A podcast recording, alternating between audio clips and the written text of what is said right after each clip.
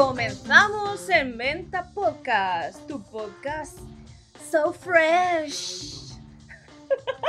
Entradilla especial, por el motivo del capítulo. Entradilla especial porque hoy, como ves, estamos con un chip del Día del Orgullo. Porque hoy, aunque estemos emitiendo en otro día diferente, hoy es el Día del Orgullo, 28 de junio. ¡Oh, yeah! Amigos, amigas, cojan sus tacones, sus pestañas postizas y salida a la calle. A darlo todo, zorras.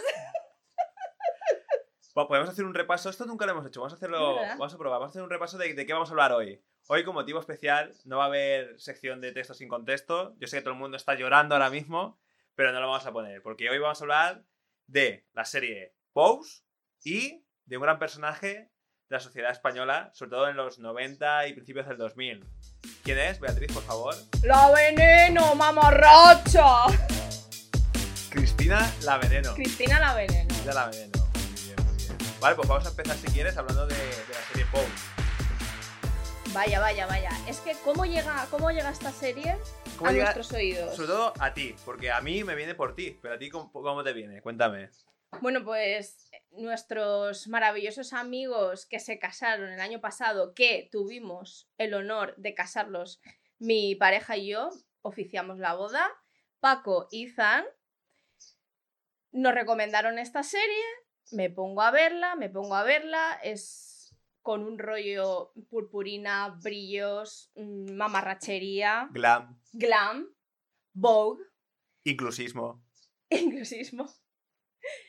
Y la verdad que este capítulo va a ser bastante mm, contundente en el sentido de que vamos a dar nuestro punto de vista, vamos a dar nuestra humilde opinión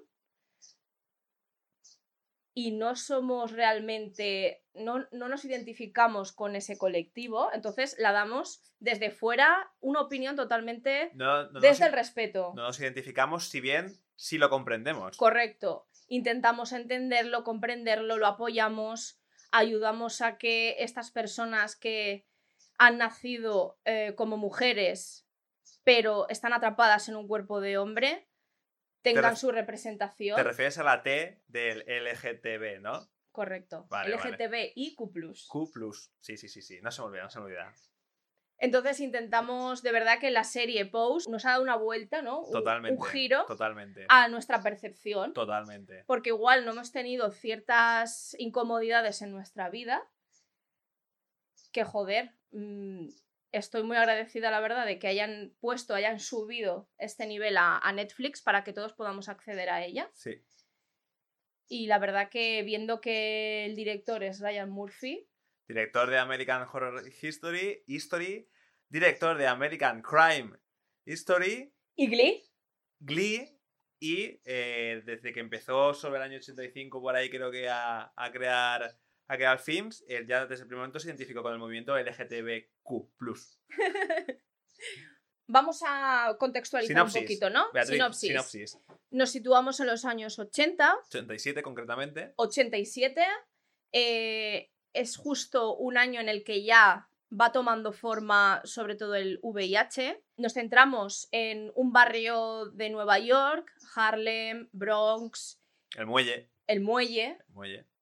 y sobre todo vamos a ver pobreza, vamos a ver la cara oculta del turismo, o sea, donde tú no te irías a hacer turismo a Nueva York Claro. entre comillas, ¿no? Es un barrio de clase muy, muy humilde y sobre todo vamos a centrarnos en lo que es la cultura afroamericana, afroamericanos, latinos. Con, ya tenemos aquí como tres, tres pilares que los van a mm, apartar de la sociedad. Pues imagínate, claro, súmale ser homosexual y ser transexual. Claro, entonces, eh, hombre, negro y homosexual. Eres una mujer, pero estás atrapada en el cuerpo de un hombre. No tienes el dinero suficiente para cumplir, para sentirte una mujer completa, como ellos dicen. Entonces, vives una frustración diaria.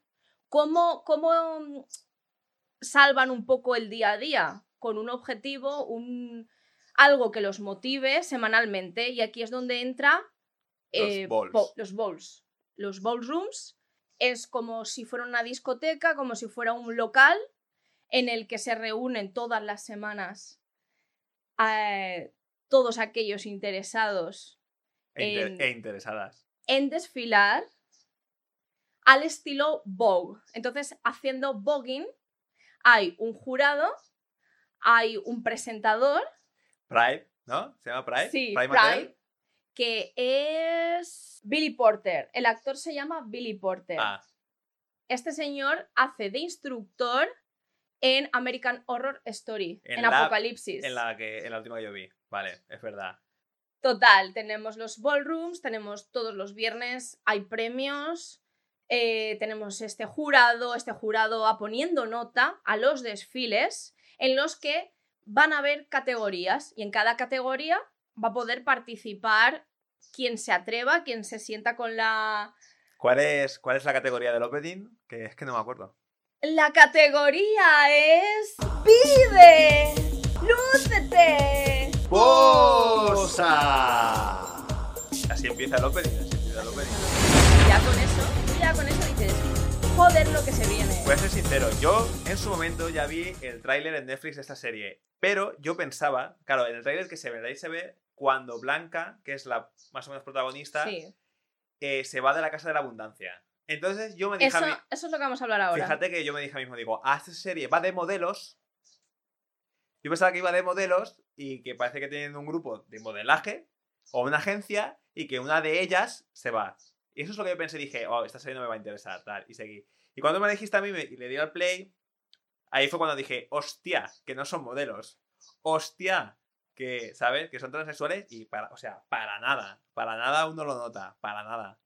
¿Qué pasa? Como nosotros no, en nuestro entorno, eh, tenemos o muy poco contacto o nada de contacto, por lo que sea, eh, con, con transexuales, nos choca. Nos choca. Esto no nos debería de chocar. Ahora, o sea, después de ver esta primera temporada, a mí ya no me, no Ya. me choca, o sea, me encuentro súper normal. Claro, o sea, normalmente, eh, para ubicar un poquito más la serie, te intentan mostrar la parte en la que cuando tienes 14 o 15 años, que es cuando se activan tus hormonas, empiezas a sentir deseos sexuales, tú ya Qué estás época en- tan bonita.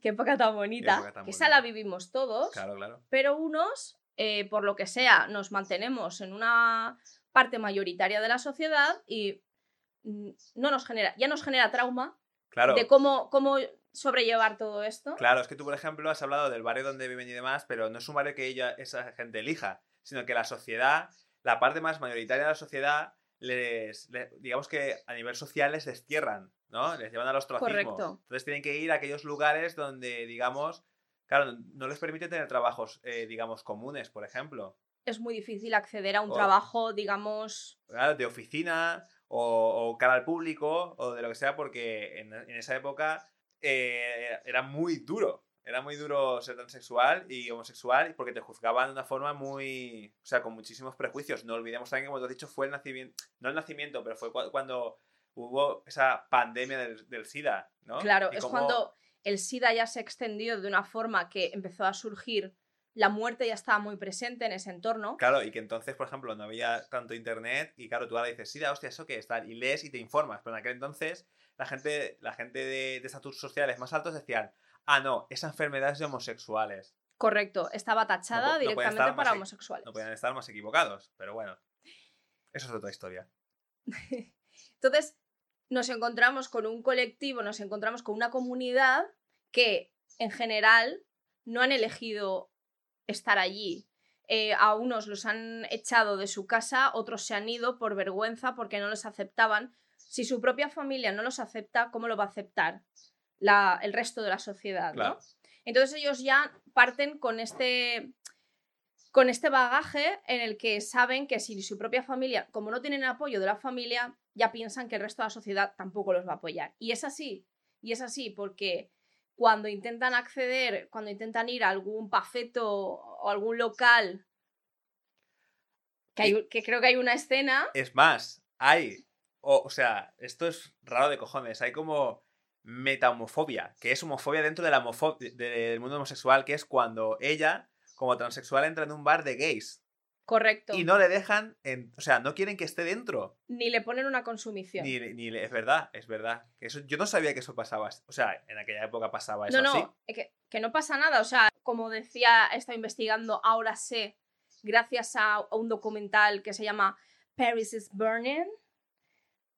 Este, este documental en realidad muestra todo esto, los bowls, las casas, ahora hablaremos un poquito de las casas, las madres, ¿no? Como tu, como tu familia no te acepta, ya sea porque, como he dicho, te han echado de casa o tú te has ido, eh, los que tenían más suerte los acogía una madre que ya tenía su casa.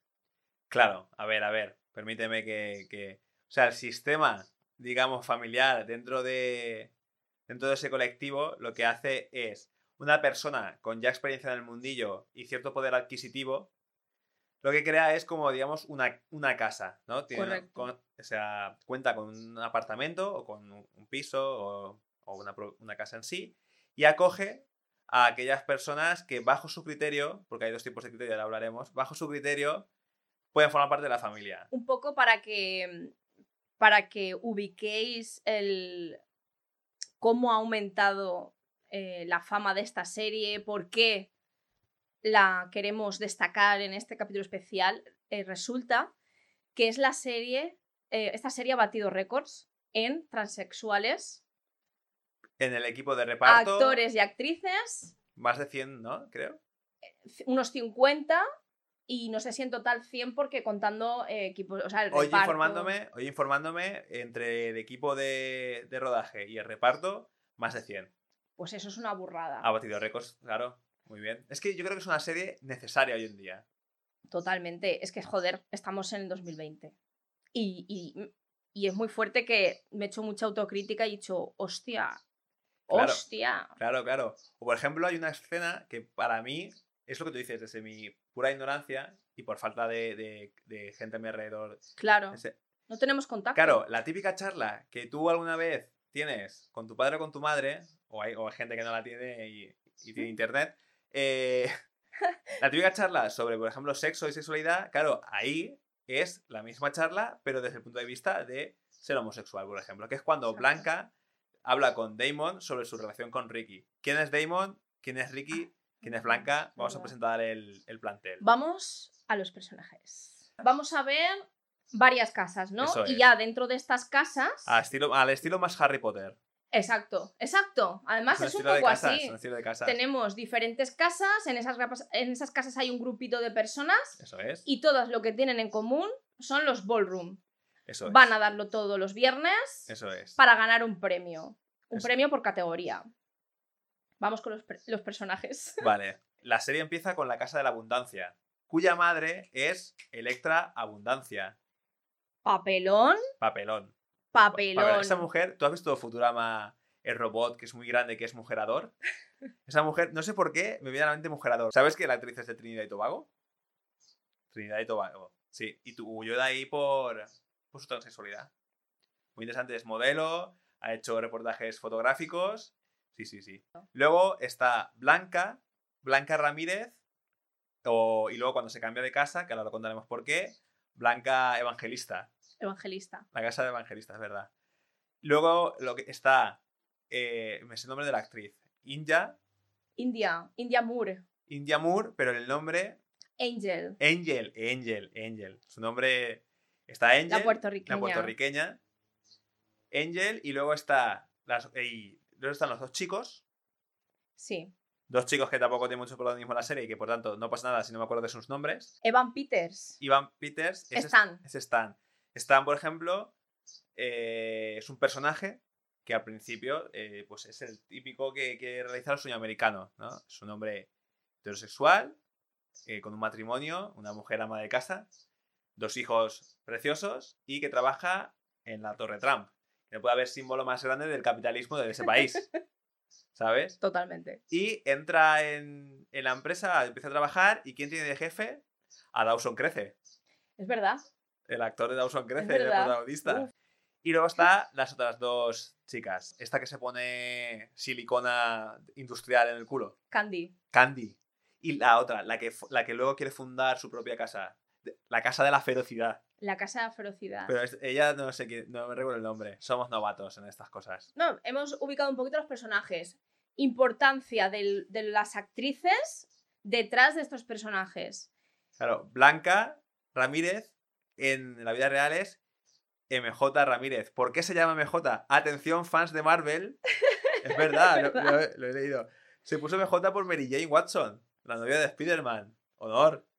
Honor, ¿verdad? Que por cierto, es actriz y cantante. Actriz y, Y modelo. cantante y modelo. A Hombre, mí, Angel, se- o sea, En- India Moore es modelo seguro. India Moore es la única que sufrió en la vida real todo lo que le pasa. O sea, llegó a ser. Llegó a prostituirse. lo de los vaya eso no. Esto ya como que... Imagi- no hablar, ¿no? Claro, imaginaros que las profesiones a las que podían tener cerca eran eh, la prostitución y ser showgirls. que estar, eh, sí, en las máquinas esas de que ponen 25 centavos, se abre la, ¿no? Sí, muy, bueno, y muy americano, ¿eh? Muy, Muy, muy, americano, muy objeto. Sí, total. Entonces tenemos a India Moore que nace en el 95, pero es que M- MJ es del- del, MJ, 91. tío. Es más joven que tú. es más joven que yo, pero que yo ya digo, "Ma- madre que va. Qué buen año, ¿eh? El 91, madre mía. Qué buen año. Qué añada. Qué buen vino. Qué hombres. Entonces aquí quiero destacar a varios personajes. Ah. Primero, a el que hace de Angel, Angel y Candy. ¿Por qué estos dos personajes? Es que todos los personajes tienen bastante peso. Ojo. Porque. Sí, sí, sí, sí. Tenemos a India Moore, que la revista Time la nombró una de las 100 personas más influyentes Lo en el leído, 2019. Es verdad. A los 15 años ya se hizo modelo para Gucci y sale en el videoclip, bueno, es uno de los videoclips porque también hay como un live de Katy Perry. Swish, swish, swish. Ah, in the basket. Como te decía, tenemos a Candy, que es Angélica Ross. ¿No te suena esta mujer? Bueno, yo creo que tú no has visto la temporada de American Horror Story 1984. no, la última no, no la vi. Pues sale Aparece. como mm, Donna Chambers, ¿vale? No quiero decir más, si habéis visto la serie entonces sabréis qué personaje hace, o sea, qué, qué papel importante tiene en 1984, porque es espectacular.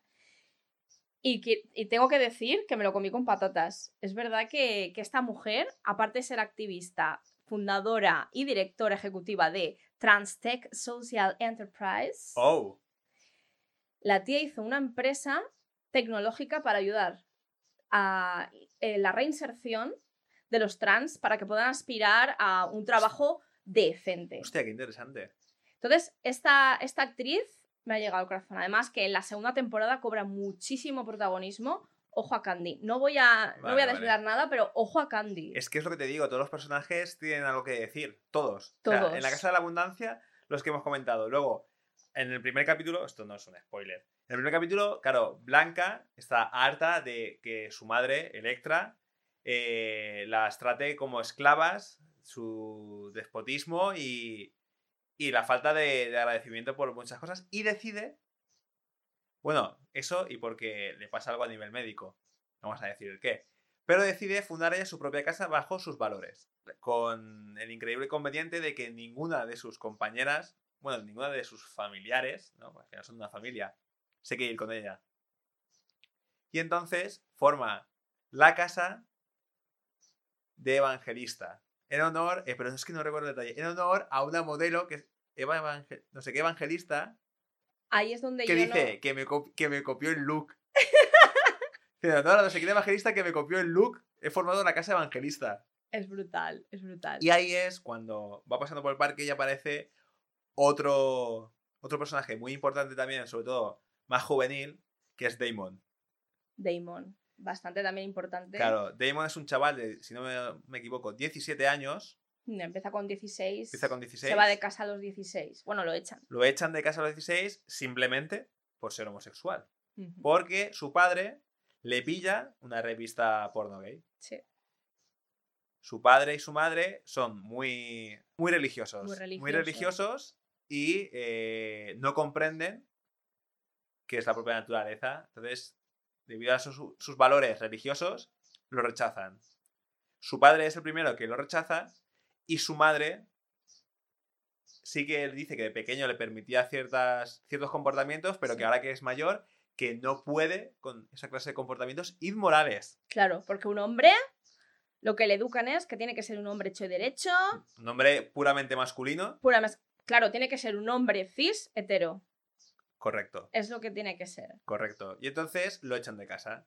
Y él decide eh, irse a Nueva York y como no tiene dónde estar, está en un parque durmiendo, un parque de Nueva York. Y ahí, y ahí duerme hasta que un día pasa Blanca por ahí, él intenta ganarse la, la vida bailando en el parque y Blanca lo ve. Parece que Blanca ve cierto potencial en Damon y le invita a unirse a la casa evangelista. Muy bien. Papi es, es lo típico, chaval súper jovencito que se dedica a trapichear y que está una noche en un bol y dice, guau, la casa de evangelista, que es la casa de, de la protagonista, tiene buenos valores, ¿no? Quiero estar allí. Y va Blanca y se vende así. Hola, no tengo dónde caerme muerto, déjame entrar en tu casa. Y lo aceptan. Y Ricky, Ricky, ¿quién es? Es el típico rachulito con un cuerpazo que inicia una relación con, con Damon. Y saliendo con- y ahí es cuando Damon tiene una charla con Blanca y le dice, pero claro, ¿por qué? ¿Por qué? Porque sale con Ricky y Ricky en la primera cita ya quiere apretar. Es que Ricky Apretar es un eufemismo que Ricky- quiere decir follar Ricky es para muy futuros episodios. correcto. Ricky es muy pim pam pum bocata de tú. No, Papi dice que Ricky es así. Ah. Que Ricky empieza a salir con Damon, en la primera, en la primera cita Ricky le dice apretar, Eso. Damon dice, eh, perdona, pero es que soy nuevo en todo esto, espérate un poco. Y es cuando tiene una charla con Blanca y le dice, pero Blanca, pero ¿Qué pasa aquí? ¿qué pasa aquí? Ella ejerciendo de madre. Ella, ejerciendo de madre muy bien, le explica cómo funcionan las relaciones entre homosexuales. Según comenta Blanca, en el mundo homosexual, se es o pasivo o activo, o las dos cosas. Te puede gustar las dos cosas. di- diverso. Diverso. Diverso es la palabra, es verdad. Claro, Damon lo que le dice es, ¿y si yo soy activo y me enamoro de, una, de un activo, o nos enamoramos y no somos activos? Y Blanca se lo dice, dice, no va a acabar bien. O sea, claro, eso es una movida. Es una Claro, porque en el movida. mundo heterosexual, más o, o sea, la mecánica está clara. Bueno, luego, Sí. lo- o sea, tú Luego tie- hay una hay- mecánica y tú le puedes dar el juego que quieras a la mecánica. ¿Sabes lo que te quiero decir? ¡Eh! ¿Cómo te ríes, eh? ¡Ah! ¡Ah! ¡Ah! ¡Qué calor, eh! ¡Qué calor!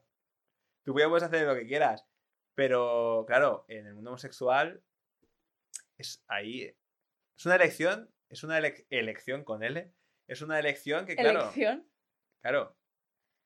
A veces será complicado porque te puedes enamorar de una persona y debido a que los dos sois activos o los dos sois pasivos, claro, que Blanca creo que le hace una broma de si los dos sois pasivos, culo con culo no vais a hacer nada. Ah, es que esto ya te digo que se me queda atrás. Ya. Pero bueno, que Nunca mejor dicho, ¿eh? puedo- se me queda atrás. Total. Pero claro, se lo dice, dice, si los dos somos pasivos pero nos enamoramos, y le dice, Claro, claro. dice, pues no va a acabar bien. Qué movida, ¿eh? Y, e interesante. Uno de los dos tendrá que ceder Pero si no te gusta, no te gusta. Porque tú lo estás reduciendo meramente a lo sexual. Pero si tú, Puede de- ser que- si puede tú ser, puede realmente quieres a esa persona, te Sí. sacrificas o haces un esfuerzo para decir, bueno, yo, yo soy di- diverso. No, no, no, no, no. ¿Eres no. diverso o eres, solo eres activo? No, no, no. El problema viene cuando los dos sois pasivos, por ejemplo. Solo. O, o los dos pasivos o los dos activos. Solo. Claro, Ya. si eres diverso, eres polivalente. Eres el comodín. ¿Sabes? Ya. Pero si eres- los dos sois, sois activos o sois pasivos, movidas. Dices tú, pues se turnan. Ya, pero la historia está en que solo te guste una de las dos cosas. No, no, claro. Esto. Que está claro que yo estoy contigo, que, Hay toda una teoría. que yo, yo estoy contigo y, por supuesto, si hay, si hay amor de por medio, uno o una que se sacrifique. Claro, pero si siempre se está sacrificando Claro, claro. la mismo, misma, Claro. ¿Qué pasa? No te puedes sacrificar de, de por vida, digamos. Claro, pues eso, eso es una clase de elección que a mí me sorprendió. Cuando lo explicó, recuerdo que pensé, claro, claro. es verdad. Y que igual de momento, o sea, tú no lo piensas. O sea, si, Claro, no, claro. si no lo ves de. Claro, Damon, este como es tan jovencito y tal, lo único que quiere es enamorarse. Claro, pero no cae en ese momento en. En hostia. Por suerte, Que soy yo. por suerte parece ser que tienen. O sea, que Ricky y él encajan bastante bien. ¡Ah! Sí. ¿Qué? Sí, ¿Encajan? Todo, todo fluye. hay un buen Lego ahí. Hay un buen leo ahí. La tuerca y, y- y el tornillo encajan. ¿Y si te dijera que ciertas historias que aparecen, que se plasman en esta serie, vienen de un documental de los 90? ¿Sí? Todo esto viene de Paris is Burning. Entonces, este documental se graba a mediados de los 80, se centra en la cultura del ball, bogue, bogging, y saca en primera persona, que no son personajes, son personas reales contando su historia. Y muchas de esas historias salen en Pose. Entonces, eh, todo este barrio es Harlem, te habla de, te habla de Harlem, salen secuencias muy chulas de, de bowls, los premios son tal cual, sale en la serie. Lo que sí que voy a decir es que no hay tanto brillo y purpurina, Claro. ¿vale? Sacan la pura realidad.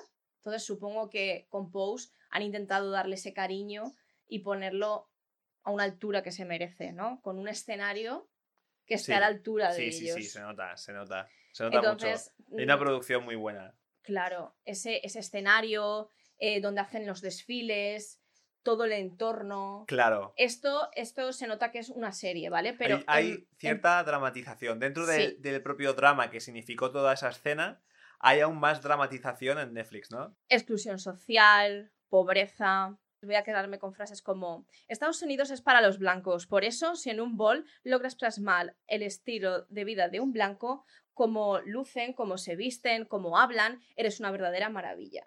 Ese es el objetivo de los bols. Parecerte a un blanco. Claro, lo que ellos Pero llaman que- credibilidad. ¿no? hay una categoría, o sea, hay como categorías súper súper chungas y una de ellas es eh, la realidad, ¿no? Ser Es lo verdad. más realista, en la serie ¿no? también. eh, Y en la serie sale y es parecerse lo máximo al hombre, mujer de a pie americano y otra que pases desapercibida como una mujer. ¿Te refieres al típico hombre obeso americano que come donuts? Porque O sea, le- claro, eso en los 80 no, Claro, no era el mismo perfil. Claro, Por ejemplo, claro. en, en el documental sale el típico militar. claro. O si es mujer, la típica mujer rubia, alta, esbelta. ¿Era Reagan el que estaba en el 87? Creo que lo nombran a Reagan. También hay un momento en el que en el que dice una de las madres que creo que está inspirada, o sea, Electra, sale un poquito de, de esta madre, que es la bella, ¿no? Es como muy boom, boom, boom. Dice algo así como, si tuviera clítoris, me tratarían mejor. Eso, eso pienso, pero no, porque eso sería parecerme una, eso sería ser una mujer. Y a las mujeres también las maltratan, Oh, también las pegan. claro. Entonces dice, joder, pues por lo menos Soy diferente. soy, claro, él se siente un ser único. Es que en la serie, hablando de esto, y perdón que te corte, es que en la serie lo dicen, dicen, los hombres blancos nos tienen mucha rabia porque en el fondo se sienten atraídos por nosotras. Correcto, Cosa que sucede con nuestro amigo Stan. es verdad. Y es que Angel. están, uf, Stan no sabe ni dónde está. ¡Ah! Pero es verdad, es verdad, está entre dos mundos. Está entre su vida idílica eh, del sueño americano y... Pero él lo dice, dice, es que no es una vida real. Claro, es una vida que él no ha elegido, que la sociedad ha elegido por él. el Entonces, por- sueño americano. Entonces, claro, por eso busca, al menos en la primera temporada, que es lo que yo he visto, lo que busca es algo extraño, que es por eso, por lo que cuando empieza a verse con Angel, Angel se lo dice, le dice, pero tú a mí me quieres por quién soy o por lo que soy, en el sentido de, o- Correcto. O, porque, o porque a nivel físico tengo algo por ahora diferente. En plan, ¿qué soy para ti? ¿Un fetiche? Claro, eso es, ¿O, o te gusto como soy? como mujer. ¿Te gusto como mujer? Lo que, lo que también sale un poquito en este documental es la evolución que en el post también se destaca, que es el cambio eh, de los 60 a los 70 a los 80. Por ejemplo, los 60 primero eran drag queens. Purpurina, brillo, Exageración, eh, ¿no? De que- Las Vegas. La sí. influencia era Las Vegas, bailarinas de Las Vegas. Ya en los 70 querían parecer estrellas del cine. Marilyn Monroe, ¿no? Este, este halo de ya un poquito más mm, perseguir un poco lo ideal. Hmm. Y es en los 80 cuando ya quieren parecerse a modelos. Por eso en la serie se destaca tanto el factor de desfilar como una modelo. ¿Vale? Entonces por eso vemos ese entorno de modelos. Por eso en los 80 va cambiando. Lo- Los bowls ya desde los, los 60 estaban. Y eran las, las que ahora son madres, las que los 80 ya son madres. eh, ahí iban porque eran de nos tenemos que mantener unidas. Todas estamos aquí por lo mismo. Claro. eh, vas viendo como a medida que van a los bowls dices, uy, ho- hoy ha faltado esta. Y ya no vuelve. Son cosas que pasan, Claro, es la claro. vida. Es que, claro, es que los bowls son. O sea, los bowls y las casas. La serie se. O sea, se centra en las dos. Hay, tiene dos mitades, ¿no? Está la parte más competitiva, más de hay que ir a por estas zorras, porque no sé qué, no sé cuántos, pero luego hay un premio que es a Madre del Año. Y entonces, Muy bien. en el premio de Madre del Año, sí que Pride es cuando comenta, dice, este premio se dedica para fomentar el, el- el formar familias, el confiar entre nosotros, en, en ayudar a, a gente de nuestra comunidad y demás. Claro, pero hasta ese momento todo es competición. Hay una competición Blanca tiene un trasfondo muy bueno desde el principio, pero hay una competición muy dura. y eso es tal cual el documental, ¿eh? Ya, ya, ya. Digo, el- lo de la madre del año también, lo que hemos comentado las categorías, hay una que es el campo y la ciudad.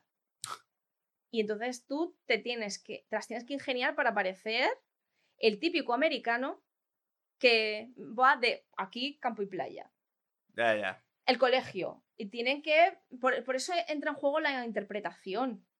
Como eh, otra categoría, que esta es mi favorita, que es But Queen First Time in Drags at the Ball. Travesti desfilando vestida de mujer por primera vez. Madre mía, qué rebuscado, ¿no? Eso es una categoría. Claro, pero al final es to- todos los novatos y novatas. A los novatos y novatas les dejaban, como solían ser más jóvenes, Como papi. como Papi Y Ricky. y Ricky. Bueno, es que ellos sí que se identifican eh, unos como homosexuales y, y otros, por ejemplo, el caso de Papi, él es hetero. Él es, es verdad, él es hetero. Pero sencillamente está ahí porque no tiene donde caerse muerto el Claro, chaval. claro. Es así como se vende a Blanca. Dice, hola, soy papi y no tengo donde caerme muerto. ¿Puedo ir a tu casa? Y Blanca le dice, siempre, siempre que respetes las normas, vende. Exacto. Entonces, eh, las categorías, por ejemplo, que le dejaban a los más jóvenes, como todavía no tenían rasgos tan marcados, eran para parecerse más a una mujer Buah, americana. los caramelos, ¿eh? Sí, No, los caramelitos. Los caramelitos. para cerrar un poquito esta parte del documental, porque es verdad que le estamos dando protagonismo también al documental, pero es que uno al final bebe del otro. Claro, claro, está inspirado, ¿no? Hay un, correcto, hay una frase de, de una persona que dice, en un desfile, en un ballroom, puedes ser lo que quieras. No serás un ejecutivo, pero lo pareces. Y eso es lo que cuenta. No podré aspirar a tener, eh, pues eso, no podré trabajar en la Torre Trump. Pero en ese ball, esa noche, lo parezco. No pareces. Parece que vengo de trabajar de ahí. Te voy a hacer una pregunta. ¿De dónde crees que vienen los movimientos del bow? ¿De dónde crees que viene el disco de Madonna Bow? Hombre, el disco de Madonna seguramente vendrá de este mundillo, ¿no? Pues, exacto. Como te comentaba, ya en los 80 esto evolucionó de una forma en la que ya todos, todos todas querían parecerse a modelos. Entonces, ya no es solo eh, una serie de movimientos imposibles. Aquí el que farda más es el que lo hace y luce más imposible. Que dices, ¿cómo narices se agacha tanto y mantiene la pata levantada y me mete esto para allá y tira Mucho juego de muñecas, ¿no? Mucho juego de Mucho juego de muñecas. muñecas. ¿Por qué? ¿De dónde viene ese juego de muñecas? Por lo femenino. Del antiguo Egipto. Ah, joder. Estoy aprendiendo y me estoy divirtiendo a la vez. ¡Qué Oh. mágico! Continúa, por favor. Egipto. Entonces, Egipto, antiguo Egipto, entonces hay como movimientos muy marcados Claro, es verdad. que lo transmiten aquí. Y además, esas figuras imposibles, porque tú ahora agáchate y tira a andar. Lo estoy di- diciendo un poco, lo estoy banalizando un poquito, pero, pero es que es así. Sí, sí, sí. Agáchate de fila. Todo lo largo que es el local, que tú estás ya ahí sudadísimo, apretado, porque igual no sabes la categoría que te ha tocado ese día. Igual llevas un Claro. vestido, un disfraz, un lo que sea, un Claro. traje. Claro, pero sí que es verdad que se ve que fuera de esa sala sí que tienen como trajes en común. Sí. Sí, porque Sí. si no, todo, el- todo el gasto. Sí, no, y además eso, no va al documental, pero es verdad que en el documental es todo mucho más sencillo. ¿No te has dado cuenta que los llevo puesto? ¡Tú lo has preferido! ¡Semen! Madre mía, eso es fuerte, ¿eh? Es que Mucho insulto, es insulto inteligente, se es insultan de forma insulto inteligente. inteligente. Sí. Por eso me gusta Electra, sobre todo, porque Sí, es sí. la ama de los insultos inteligentes. También es la que más tiempo lleva en eso, ¿no? Sí, Buah.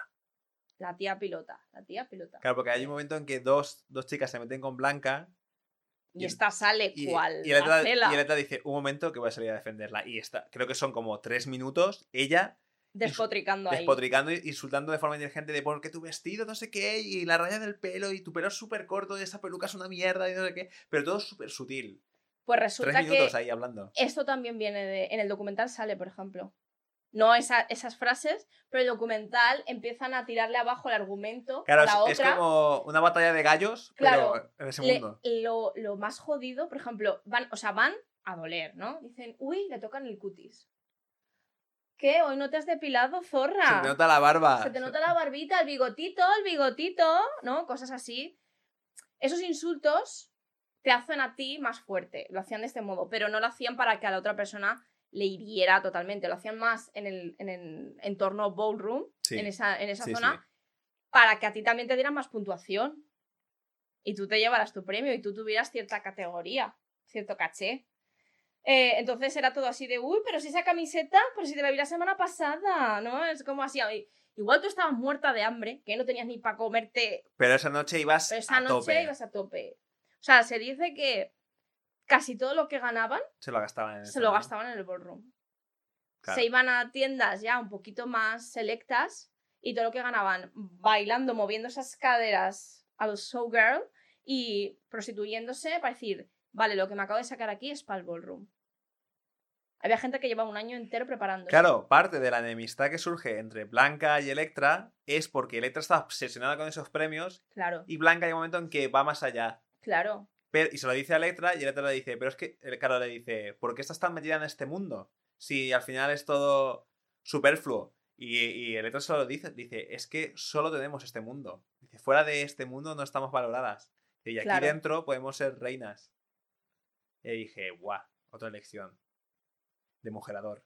Como hemos visto, el movimiento voguing, vogue, ballrooms han ido evolucionando desde los 60, los 70, los 80, hasta pasar a los 90, cuando ya se hace súper famoso y reconocido en el mundo entero, empezando por la gira de Madonna, y, y ya en Estados Unidos se va creando esa, se va quitando esa barrera cultural. Ya no es solo en zonas discriminadas. No tanto como quitando, sí difuminando, ¿no? Porque sigue estando ahí, pero ya no es tan fuerte, ¿no? Digamos. Ya no es solo de un cierto colectivo, una cierta comunidad, lo van trasladando. Y ya empieza a salir este estilo. Y ya Madonna va, va cazando, va cazando talento de gente que está en los ballroom. Hace casting ya con gente que domina el voguing. Venta podcast, Hace su valoración. hace su valoración. De 0 a 10, ¿qué nota le pones? Voy a dejar un 9 y medio. 9 y medio, ¿Vas a ser mala. Voy a ser un poquito mala. Yo le pongo un 8. Tú le pones un 8. Yo le pongo un 8. Muy bien. Nos esto- quedamos entonces Un entre 9. tu media. Un en- 9. Un 9. entre Un tu 9 media y está la muy bien. Sí, porque sí que. O sea, sobre todo, si yo tengo que emplear un calificativo, sería una serie necesaria. Exacto, es una serie Todo el mundo necesaria. debería de, de, de verla para recalibrar sus valores. Por supuesto, tampoco quiero terminar sin que recuerdes a nuestros oyentes y, y espectadores. ¿Cómo se llamaba el documental? Paris is burning. ¿Y dónde lo podemos ver? ¿Está en algún lado? Pues os vamos a dejar eh, en la descripción, cuando subamos este capítulo en la plataforma que la subamos, vamos a dejar en la descripción un enlace eh, con el documental original en inglés, subtitulado en español, Está en YouTube. Que está en YouTube. Ah, también. vale. Digo, porque ¿Vale? Dura como una horita, 15, 16 Eso se puede minutos. ver un domingo por la tarde, ¿no? Por sí, ejemplo. correcto. Guay. No sin antes, no sin antes escuchar Escucha. el nuevo episodio que salga de Venta Podcast. ¿Y dónde nos pueden escuchar, Rubén? En Google Podcast, Spotify, Breaker, Overcast, Pocketcast, Dale, Radio Public, dame más papi. Apple Podcast y Podimo. Uh, todo eso gestionamos, bebé. Todo eso gestionamos, bebé. Y, por supuesto, siempre invitar a quien, a quien nos sigue, quien nos, quien nos escucha sobre todo, a que nos sigan en, en nuestro Instagram, que es arroba mentapodcast, nues- nuestro Twitter, que es arroba mentapodcast, y que recuerden que nos pueden enviar cualquier tipo de crítica, opinión, nos pueden, eh, por ejemplo, comentar algunas ideas para que hablemos en algún capítulo y nos informemos, por supuesto, en nuestro email mentapodcast.gmail.com Ahí lo puto llevas. Vale, pero ¿y en España? ¿En España qué pasaba en los 90 en aquella época? ¿Qué programa acaparaba toda la audiencia en los 90? Un programa que se emitía en la madrugada. Esta noche cruzamos el Mississippi. Oh, ¿Quién era el presentador? Pepe Navarro. Y aquí vamos a tener una protagonista que al principio va a ser totalmente invisible y luego se va a convertir en un icono que ac- actualmente es un icono trans para el colectivo trans. Ya sé de quién estás hablando. ¿De quién estoy hablando? Que Cristina La Veneno. Cristina la Veneno. Y con esto, con Cristina la Veneno, vamos a cerrar nuestro capítulo de hoy. Vamos a hablar un poquito de, de Cristina la Veneno. Quien no la conozca, ojo, si sois fuera de, si esto nos estáis escuchando fuera de España, vamos a daros unas pinceladas. Para nada somos especialistas en el tema No, no, desde luego. pero vamos a intentar ubicaros porque en este capítulo especial en el que estamos hablando de, de este colectivo y de la comunidad trans, creo que se merece su podio. Es nuestro pequeño homenaje, ¿no? Es nuestro pequeño homenaje la veneno. Vale, vale. Pues si te parece bien, voy a introducir un poquito, unos datos, ¿no? Para. Un poquito de- a mí, ¿sabes que a mí se me da bien el contexto? Meter contexto. Correcto. Entonces vamos a. El, el faranduleo, déjamelo a mi nene. Claro, yo soy más el de datos. Vale. Cristina La Veneno nace como José Antonio Ortiz Rodríguez. Nace en Adra el 18 de enero de 1964. Ella cuenta que ya a los cuatro años, o sea, solo con cuatro años, ya le llaman por primera vez maricón. Lo que pasa es que ella no sabe eso que significa aún. Entonces ella eh, crece, crece en, Adra y, y conforme va entrando en la adolescencia, como bien has, has hablado antes, las hormonas ya empiezan a, a despertarse y tal, ella ya se da cuenta de que quien, lo que le gusta realmente son los hombres. Se da cuenta ella y su alrededor se empieza a dar cuenta también. Alrededor que no, no acompaña en esa decisión. Tampoco lo va promulgando ella, pero bueno, no acompaña. José Antonio, en ese momento José Antonio, José Antonio ya de adolescente ya era atractivo. Ahora luego hablaremos del cuerpo de la veneno. Pero ya resultaba atractivo. Y no sé si sabrás que llegó a ganar el certamen de Mister Andalucía como hombre. Ganó como hombre. Y luego, lo más fuerte, que esto lo he tenido que averiguar, es que salió en un programa parecido a Mujeres y Hombres. Que De se la llama- época. de la época en Telecinco ya, que si no me equivoco se llamaba eh, Novias buscan novio. O, o algo así, me parece. Y era el típico programa que puede salir también a veces en, en algunas otras series que hacen alusión a, esa- a los 90, que es una mujer, una pared y tres candidatos. Entonces la mujer va haciendo preguntas y los candidatos van respondiendo. Pues ¿sabes quién ganó este programa? ¿Quién ganó, papi? José Antonio ganó ese programa. Ahí lo llevas. José Antonio ganó ese programa. Se sabe que después de ganar ese programa, eh, él, pero ya se iba sintiendo más ella, quiso. empe- empezó, digamos, a transicionar, ¿no? Ya se, pues, se compra sus pelucas y ya empieza a vestir como una mujer. ¿Y dónde se quiere meter? No sé por qué elige ese camino. Quizás Pose nos ha dado unas ligeras ideas, pero ¿dónde se quiere meter? Quiere ser meretriz, que es una forma suave de decir, si no me equivoco, prostituta.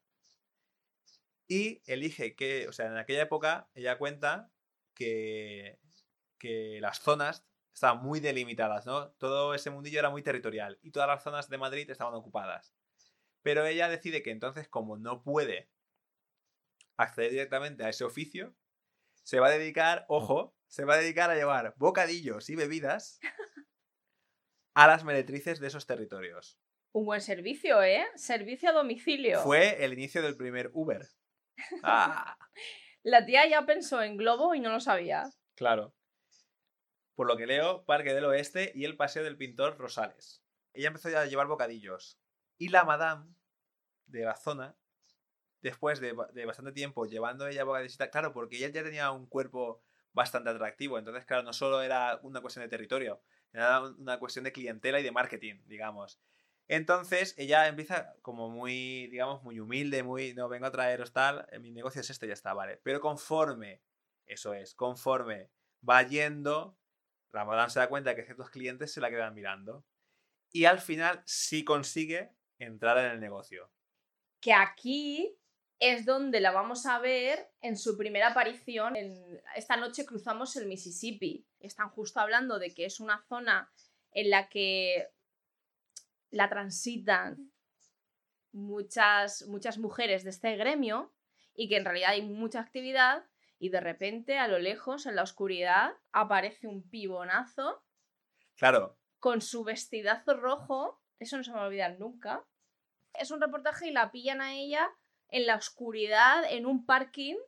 Entonces, el, el público, la gente, los espectadores, el propio Pepe Navarro se queda ta- claro, el mismo lo dice, dice, de- nunca había estado delante de un ser tan enigmático. Claro, es Sí, que sí, sí.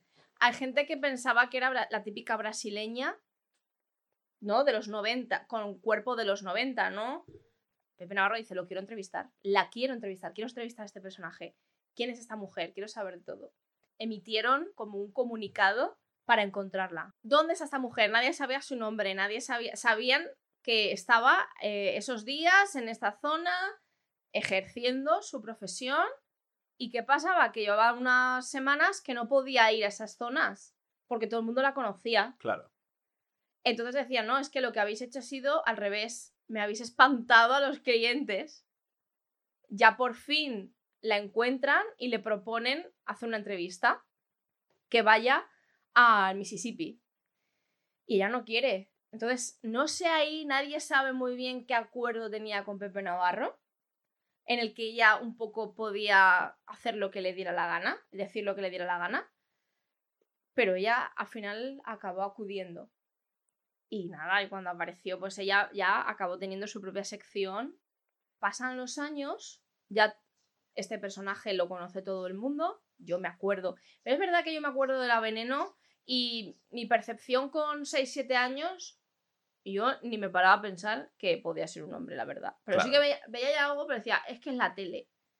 O, Es que cier- la o tele. ciertos rasgos más marcados, ¿no? Sí, más marcados, eso sí, y, y un maquillaje que yo diría, yo esto no me lo pongo Ya, por ya, lo ya. que fuera. Con el surgimiento de Crónicas Marcianas ya vamos a ver también otro tipo de personajes. Y entonces ahí, eh, de repente, Telecinco cobra una atmósfera de, de- personajes que eran anónimos y ahora son totalmente públicos. Y, y es verdad que la veneno me ha cambiado mucho la percepción. Porque cuando yo, es lo que digo, cuando eres a un pequeñín, bueno, es como que está ahí en la tele. Cuando ya tienes 12, 13, 15 años dices, "Pf, pues esta mujer vulgar que viene aquí solo a decir barbaridades. Ya. ¿Tú quién eres? Que tú no me conoces. Vete a la mierda. Cosas así dices. ¿Por qué? Incluso que la banalizaban, la ridiculizaban. Pero han pasado años para que yo me dé cuenta de que esta mujer en realidad lo ha pasado fatal. Fatal, y, sí que, y sí fatal. que se ha acostado con una serie de famosos. Gente importante, eso es verdad. Gente importante. Luego hablaremos de su muerte. En extrañas circunstancias. Y sí que puedo decir que hoy en día yo incorporo en mi vocabulario frases de la veneno que Doy me fe, encanta. doy fe. me encanta. Frases de la época más casposa, ¿no? Doy fe, doy fe, doy fe. Porque la escucho diariamente, prácticamente. Claro, pero la veneno, o sea, eh, en esta noche cruzamos el Mississippi, un momento en que termina, y, la, y cuando termina, la veneno sale en diferentes programas de televisión de otras cadenas. O sea, claro, no, digamos que no se queda como fichaje único de Tele5, sino que incluso otras cadenas como la primera llegan a contratarla y Antena 3 también llega a contratarla. O sea, digamos que el negocio del faranduleo le va relativamente bien. Y luego con- en Crónicas, como tú dices, hacen un nuevo equipo de fichajes, como el Padre Apeles, señor, el señor Galindo, esa clase de El gente. Pocí. El Pocig. Carmen de Mairena. Carmen de Mairena. Carmen de Mairena es verdad. Que, me reservo Carmen de Mairena para otro capítulo. Sí, de aquí un, un tiempecito, Un tiempecito, un tiempecito. Pero Carmen de Mairena, ojo. Otro, sí, sí, otro día. Eh, y, y vuelve a Crónicas. Y en Crónicas también está muchísimos años. Y luego, ya cuando acaba Crónicas, es cuando su vida ya empieza un poquito a tambalearse. Porque, por ejemplo, no sé si sabes que estuvo en la cárcel. Ha estado dos veces. Sí. Y la primera vez que estuvo en la cárcel, según cuenta ella, es que ella estaba durmiendo en su piso y de repente dice que empieza a oler a, humo. Entonces se levanta y ve que todo el piso está en llamas. Y entonces ella dice que cogió su perrete y se piró. Claro, las malas lenguas dicen que fue por el seguro. Ella dijo que fue su novio el que le prendió fuego a la casa para cobrar el seguro. Y el novio dijo que fue ella. Y luego el juez eh, le dio la razón al, al. Desconozco las pruebas que había. Y la enviaron a la cárcel. Claro, en aquella época la enviaron a una cárcel de hombres. Entonces entra con el cuerpo de la veneno de entonces y sale con 105 kilos y fatal. Porque entonces ella lo cuenta que a ella allí lo pasa muy mal. Hubo un antes y un después. mucho de la mal- veneno en la cárcel. Mucho maltrato, le, le pusieron una celda de 2x2, de 2 metros por 2 metros, y fatal, fatal, fatal. Y luego ya sí que salió de la cárcel y creo que ya empezaron a invitarla pues en programas como ¿Dónde estás corazón? y otra vez en el mundo del faranduleo. Y ya contando su- sus experiencias, su vida privada. En, en ese momento es como que ella tiene una etapa de destape y empieza a hablar más de su vida privada. Claro. Y lleva a los platós eh, amigas, No sé, ¿quién la piraña? la piraña, Me acuerdo. eh, de la época, por ejemplo, de cómo, cómo vive o cómo convive en la cárcel un trans.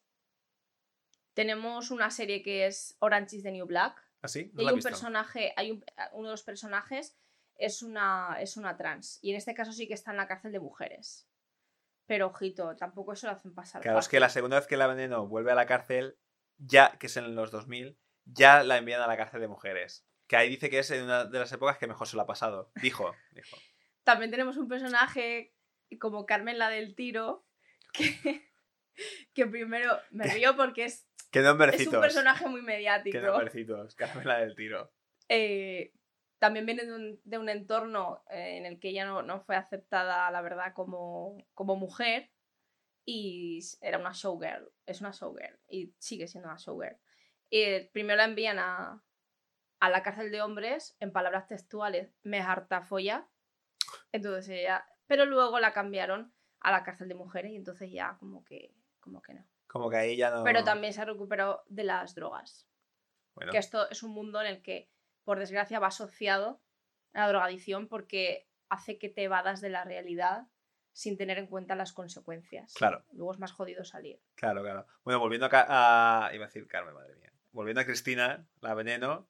Claro, o sea, la- el hecho de que ella se hizo famosa fue por su atractivo como transexual y por su carácter enigmático. Vuelvo a decir Totalmente. las palabras de Pepe Navarro.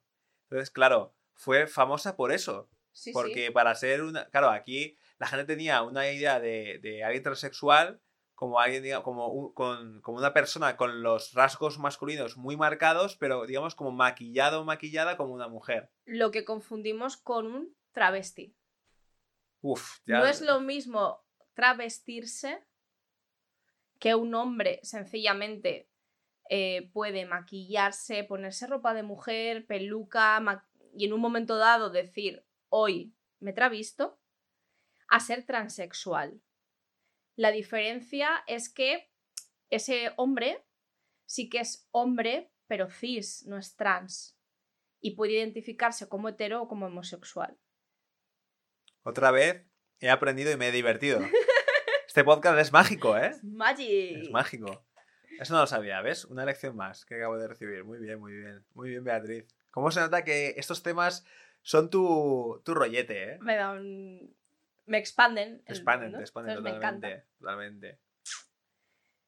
Bueno, y eh, siguiendo hablando de la veneno, eh, íbamos por su época en la cárcel, luego sale, sale fatal, sale, vuelve a, como tú dices, a los platós, esta vez vendiendo su, su privacidad, ¿no? Y hablando de su, de su clientela. Y es cuando en uno de estos programas que, como bi- bien he dicho antes, que son estas corazón, le ofrecen, en una, en una de esas de sus grandes ideas en el mundo del corazón, le ofrecen adelgazar, un plan para ¡Ah, adelgazar. es verdad! No me acordaba. ¿Cómo se nota que he hecho los gracias. deberes, eh? Has hecho los deberes. ¿Cómo se nota? Novita. Si yo soy Novita, ¿tú que eres Doraemon? ¡Ah!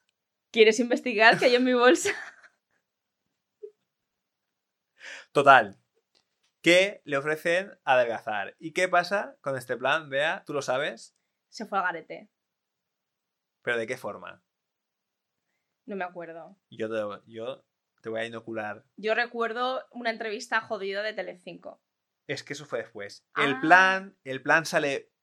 No voy, a catalo- no voy a catalogarlo como bien, sino voy a decir que el- digamos que el plan se lleva a cabo. Ella adelgaza y se le queda el cuerpo otra vez igual, escultural. Pero no sé de qué forma llevaron ese plan. Bueno, siendo del mundo del corazón y tal, cualquier idea de bombero. Pero ella, ese plan le provoca trastornos alimenticios. Alimenticios.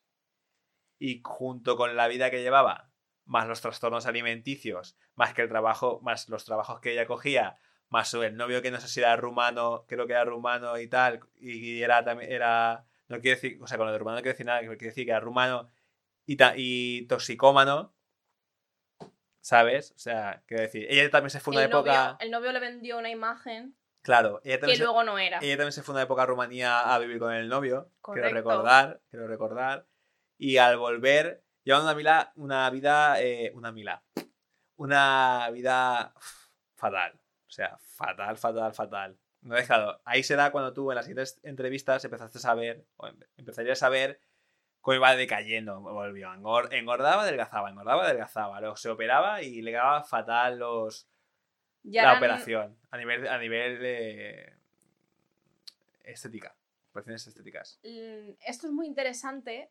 Eh, las operaciones estéticas, ya no solo en, en trans, eh, han evolucionado muchísimo desde, desde los 90 a la actualidad. Cuando, es la diferencia al inicio cuando caes en manos de una persona que no, no está especializada, que no tiene la formación mínima, pero tú, como no tienes parné, como decía ella, en plan, pues accedes a lo que te lo que tenías en- ahí.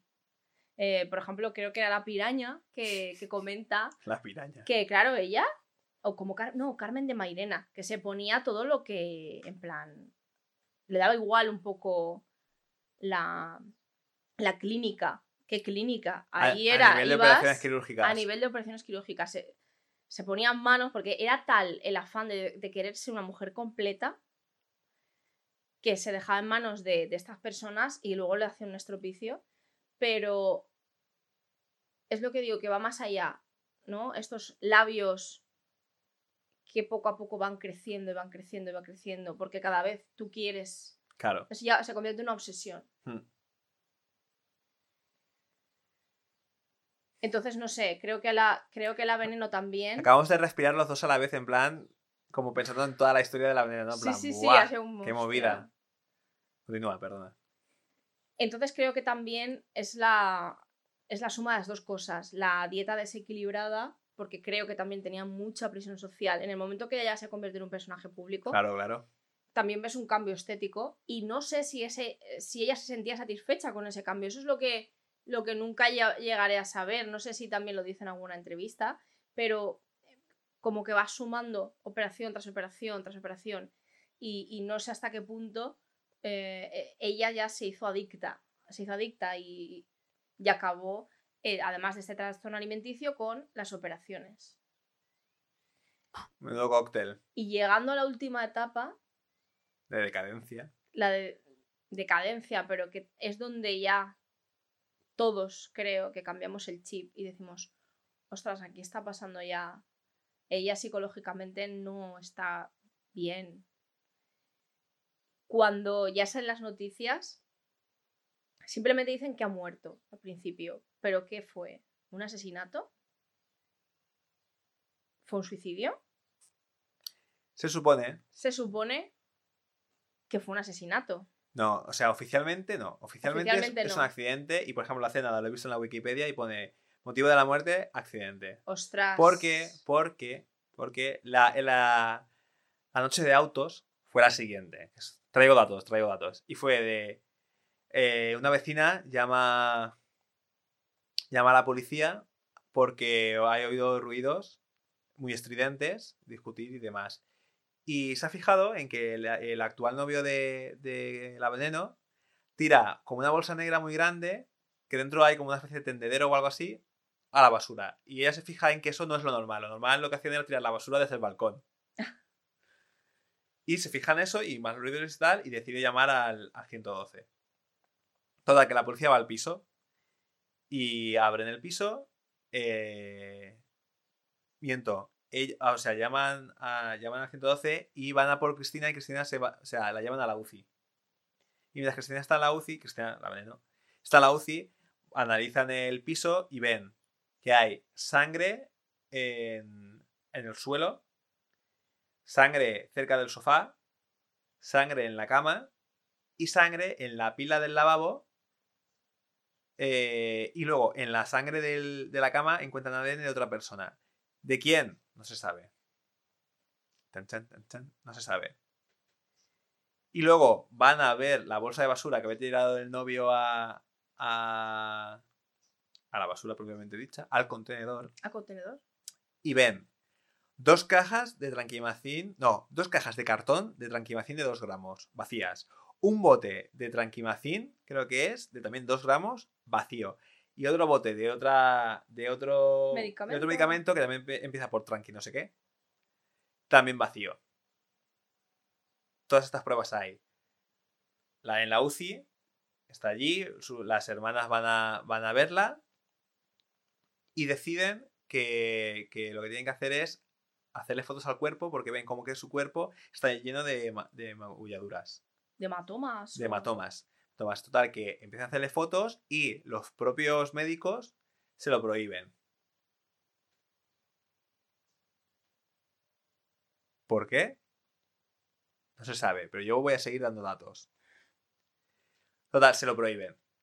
Y entonces eh, creo que las despachan de la habitación y tal.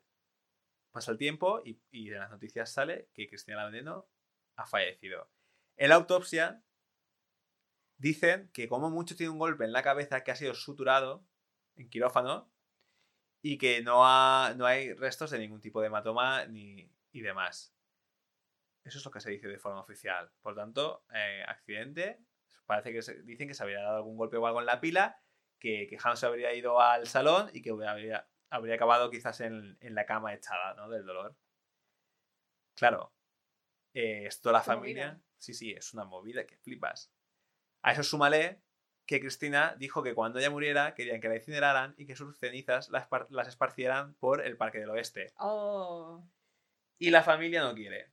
La familia quiere y que ella, no- ella dijo que no quería ser enterrada en, en Adra porque ahí no fue feliz, porque nadie le comprendió y que ella quería estar en el Parque del Oeste donde sí fue feliz. La familia no quería, la familia quería enterrarla en Adra.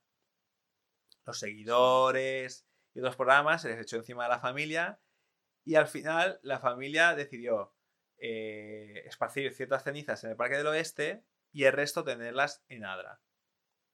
A todo esto, antes de incinerarla, pasó la autopsia, sale que es un accidente, pero la familia, sobre todo las hermanas, no están de acuerdo y, y hablan con otro, otro médico especialista en, en autopsias que también participó en las niñas de Alcácer.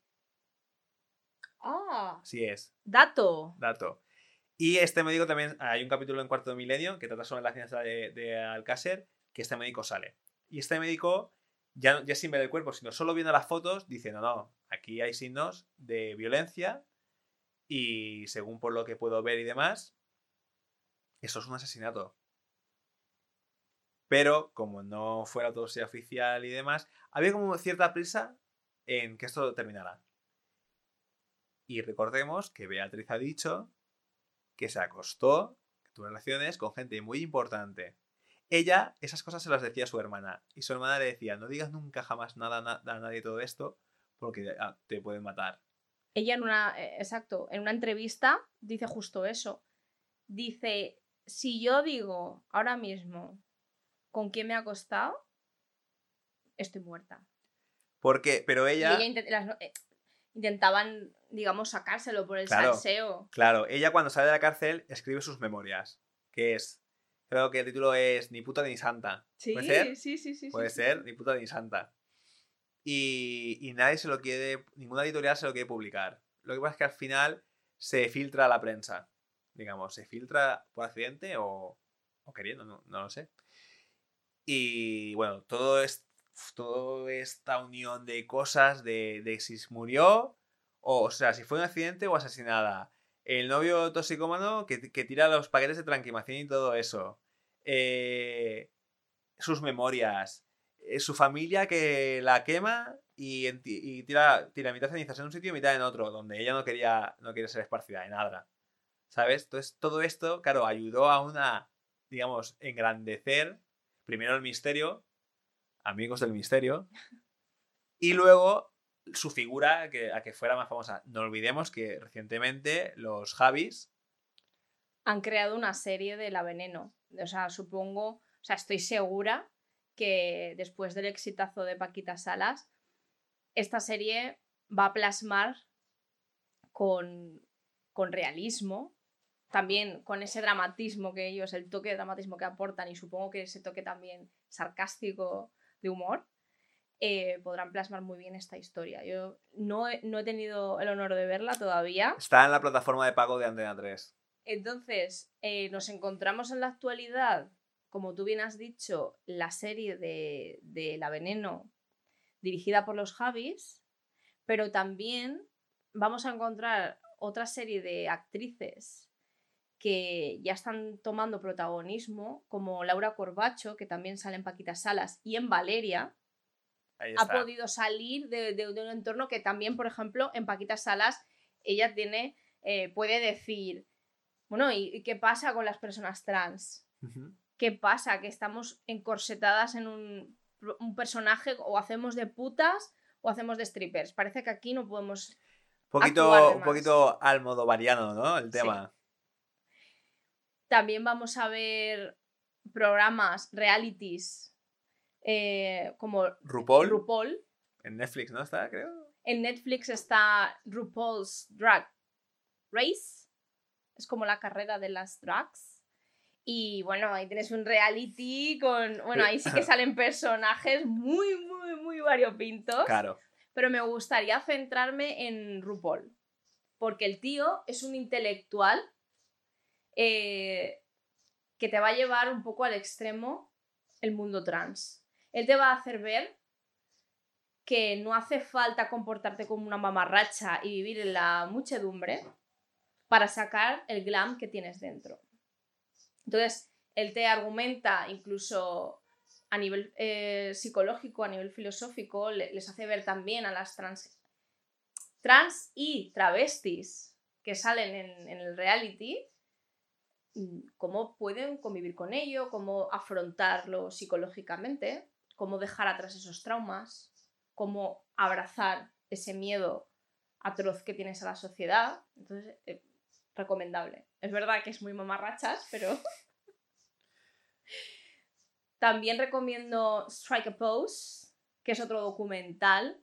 Es un film que directamente solo se basa en los bailarines de Madonna. En la gira que, que he comentado del tour del- de los 90 Sí. de Madonna, pues es todo eh, cast- castings, como el, el making of de, de esa gira de Madonna. Muy recomendable. Y una cosa que me sorprendió hace poco es una publicación, eh, cuando entras en la landing page de Google, abajo te salía, muy pequeñito, pero ahí estaba, The Trevor Project. Entonces, eh, tú le accedías a, a este enlace y nada, es un chico que empezó una iniciativa a favor de, de los derechos para que, para aumentar la voz, ¿no? Que llegara a todos eh, el- de los derechos de, de los trans. Y, bueno, mm, simplemente entrar y lo veis, no quiero desvelar nada. Es un proyecto que nació de este chico y que ha llegado Google y lo ha publicado. Imagina, imaginaos la trascendencia. Uf, pues sí. Ahora cuando pueda lo voy a hacer, lo voy a mirar. Este capítulo, este episodio ha sido... O sea, hay muchísimo, muchísimo... muchas ideas nuevas, mucho, Muchos detalles. muchos detalles, valores. Muchas cosas que nos hemos dejado en el camino, pero que nos tenemos que ceñir. Sí, sí, sí, no puede ser Primero- esto eterno. Primero, nuestra humilde opinión, nuestro punto de vista. Sí, sí, sobre todo desde la ignorancia siempre. Desde la ignorancia, desde nuestro círculo pequeñito aquí en Valencia, encima que tenemos, ¿no? Y, y que por favor, si hemos dicho algún dato, si nos falta aportar alguna información, hemos dicho algo erróne- erróneo, nos los dejáis en los comentarios. De nuestras cuentas en Instagram, que es arroba mentapodcast, Twitter, que es arroba mentapodcast, y nuestro email, mentapodcast.gmail.com. Ahí lo lleváis. Y bueno, yo creo que para este episodio lo hemos pegado un repaso entero, hemos analizado la serie muy interesante, hemos pasado por España de los 90 con La Veneno. No solo eso, sino que encima hemos hecho otra recomendación de Netflix, a ver cuando nos patrocina, de la serie RuPaul. Bueno, yo creo que este episodio es completito, completito, completito. Yo por mi parte no tengo nada más que, que aportar sobre, sobre, este, sobre este tema. No sé si Beatriz quiere añadir algo más. Nada más, os dejamos con esto para... ¿Cuál era el nombre del documental? ¿El del documental o el mío? Eh, no sé, el que tú me quieras decir. Por favor, decidnos Los dos si- me interesan. Los dos te interesan, ya lo sé, Pillín. Por favor, os recomendamos enormemente que veáis Paris is Burning y que os impregnéis de, de esta cultura. Os va a hacer, de verdad, os va a explotar la cabeza y os va a hacer ampliar vuestra cultura.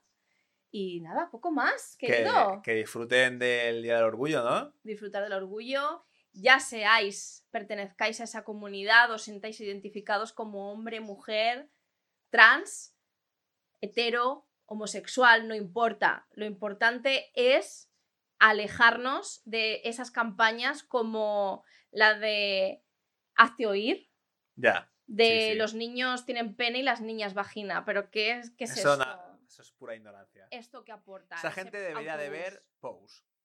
Y sencillamente es ampliar tu visión, ampliar tu espectro.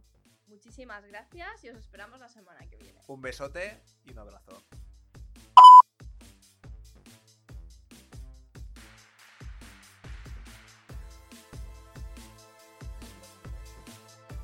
Pues encima de la barbilla. Y que pasa? Si te aquí. Este-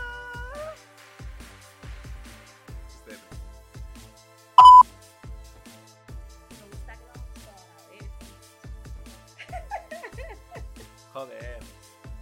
¿Por qué pones es- esa voz de una pequeña? Y ahora hay que dar tres palmadas. Para que luego se ¿vale? Vale. Una, dos, Dos y y tres. tres. Madre mía, qué descompasado. Madre mía, qué descompasado. ¿Cuál es tu ritmo de la noche? Sí, un, dos, tres es. Repites lo mismo en palmadas, ¿vale? Vale. Uno, Uno, dos, dos, y tres. tres. Un, dos, tres. Ya está, ya veremos luego lo que sale. ¿Vale? ¿Estás ready? I'm ready. ¿Estás ready tú? Yo siempre estoy ready. Bueno, se hace mucho frío, igual no. ¿Podemos, por favor, mantener una conversación normal para ver si tu voz suena en mi, en mi audio? Dime algo bonito. No te quiero por el oro ni por la plata, sino por El tesoro que tienes entre las patas. Entre los, entre los dedos de las manos y los dedos de los... Entre los dedos de las manos y los dedos de los pies, los cojones y la bofia todos suman 23. El informal, gran programa.